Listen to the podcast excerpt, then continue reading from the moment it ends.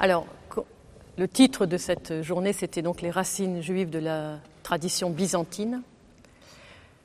Euh, ça a l'air d'être un, comment dire, quelque chose de tout à fait connu. Tout le monde sait, tout le monde dit qu'effectivement notre tradition byzantine et particulièrement notre tradition liturgique prend ses racines euh, dans la synagogue, dans le judaïsme. Tout le monde le dit, tout le monde le sait. Et une fois qu'on l'a dit et qu'on le sait, voilà, ça s'arrête là. On n'en fait pas beaucoup plus de choses. Et donc on va essayer aujourd'hui ben, d'essayer de comprendre qu'est-ce qu'on met derrière ces mots et surtout, est-ce que c'est intéressant? Est-ce que c'est intéressant pour nous, euh, orthodoxes de, tradition byzantine, bah, d'aller creuser? Et qu'est-ce que ça nous apporte? Et qu'est-ce que euh, ça peut est-ce que ça peut nourrir notre cœur? Est-ce que ça peut nourrir notre compréhension de notre propre tradition? Euh, et, est-ce que finalement ça peut nous porter plus loin dans notre vie spirituelle? Parce que finalement, le but, c'est ça. Hein, c'est pas une connaissance intellectuelle.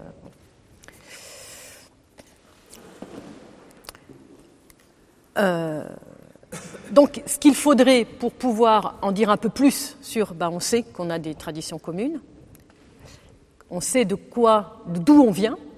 Pour en savoir un peu plus, il faudrait connaître un peu plus la tradition de laquelle on vient. Donc, s'y pencher un petit peu. Et donc, c'est ce qu'on va essayer de faire, d'essayer de découvrir quelle est cette tradition, quelle est sa force, quelle est sa richesse, et qu'est-ce qu'elle nous a transmis, qu'est-ce qu'on a gardé, et du coup, euh, quelle dette on peut avoir par rapport à cette tradition, mais plus qu'une dette, quelle, euh, source commune on garde jusqu'à aujourd'hui, malgré 2000 ans d'histoire extrêmement perturbée, extrêmement conflictuelle, extrêmement difficile. Qu'est-ce qu'on garde en commun quand même? Et donc, là où on peut se reconnaître frère, surtout dans le monde aujourd'hui extrêmement paganisé, Hein, la nouvelle religion, on le sait, hein, c'est la religion de l'athéisme, c'est la religion euh, euh, de la laïcité, c'est la nouvelle religion d'aujourd'hui. Donc vous vous rendez compte que plus on, on va être petit, plus il va falloir être fort et plus il va falloir être soudés les uns aux autres, d'abord entre chrétiens, ensuite avec les juifs, avec nos frères musulmans, avec tous. Tous ceux au moins qui croient qu'ils sont fils et qu'ils se reçoivent d'un même créateur. Ça déjà c'est essentiel. Donc on va essayer d'ouvrir quelques pistes euh, spécifiques qui va concerner l'héritage juif de, nos liturgies et de nos prières. Et quand je dis liturgie, je parle plutôt du corpus liturgique. On va pratiquement pas aborder la liturgie eucharistique en tant que telle parce que c'est un monde en soi. Euh, c'est plutôt le corpus liturgique de l'année. Donc quand je vais dire dans cette euh, première séance, en tout cas le mot liturgie, pensez le plus sur voilà, le corpus de toute l'année. Euh, et on va donc essayer de faire quelques petits, points, quelques petits rappels. Alors, premièrement, il y a eu la destruction du temple en 70. Cette destruction du temple, pour la vision des pères, a sonné le glas pour la vision des pères, je dis bien, du judaïsme, puisque le temple détruit, il n'y a plus de prêtres, il n'y a plus de culte, il n'y a plus toute la, communauté juive autour du temple, et donc on se retrouve sans rien du côté juif. Et c'est à ce moment-là que les chrétiens, eux, commencent à émerger. Hein, 70, on, voit bien, les premières communautés commencent à s'installer, Saint Paul commence à essaimer euh, dans toutes ces communautés. Vous savez que les écrits de Paul sont autour des années 55, 55, 60. Et que les premiers, les premiers évangiles même s'ils ne sont pas encore entre guillemets publiés, commencent à s'écrire, on commence à circuler de toute façon déjà en tradition orale, c'est sûr, mais commencent déjà à s'écrire. Et ça, il faut savoir aussi donc que les rites du temple, puisque le temple est perdu, a été dans la tradition juive, ont été transférés d'une part dans la synagogue et d'autre part dans la maison, dans le rite familial. Donc ça c'est très important parce que probablement nous, nous avons gardé nous avons réintroduit une unité entre ces deux aspects, le rite de la synagogue et le rite familial. On, va l'expliquer. Hein. Et à ce moment-là, les prières, non pas qu'elles n'existaient pas avant, hein, parce qu'il y avait déjà des synagogues, puisque du temps de Jésus, il y avait déjà des synagogues. Hein. Elles existaient, bien sûr. Mais ça se renforce, il y a quelque chose qui se renforce, parce que quand il n'y a plus de temple du tout, euh, il y a un certain renforcement. Euh, les prières vont euh, remplacer les sacrifices du temple. Donc c'est trois sacrifices par jour, le matin, l'après-midi et le soir, qui avaient lieu tous les jours au temple, seront remplacées par les prières. Et c'est pourquoi ces prières ont été fixées aux mêmes heures que ceux qui avaient lieu au temple, que des sacrifices qui avaient lieu au temple. Et à ce moment-là aussi, une sorte de liturgie familiale commence à se, développer, à s'enrichir, et euh, certains rituels familiaux vont rappeler aussi les sacrifices du temple. Je vais développer ça tout à l'heure. Hein. Pour le moment, on reste un tout petit peu en suspens sur cette question.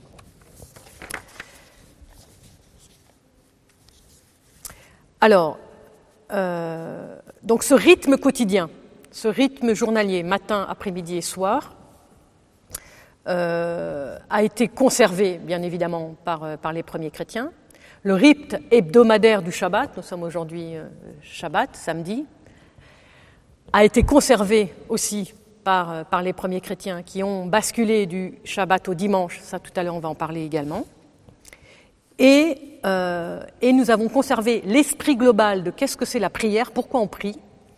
C'est parce que dans la tradition juive et dans la tradition chrétienne, ces, temps de prière liés aux, aux, heures de ce qui était avant le sacrifice sont là pour la sanctification du temps, pour sanctifier le temps. Tout est saint, et si vous vous souvenez bien, la première fois que Dieu prononce le mot saint dans la Bible, c'est pour sanctifier le jour du Shabbat, c'est-à-dire le temps. Le temps est saint, parce que le temps, c'est ce que Dieu nous donne pour, pour le servir. Donc, il est saint. Donc ça, c'est très important.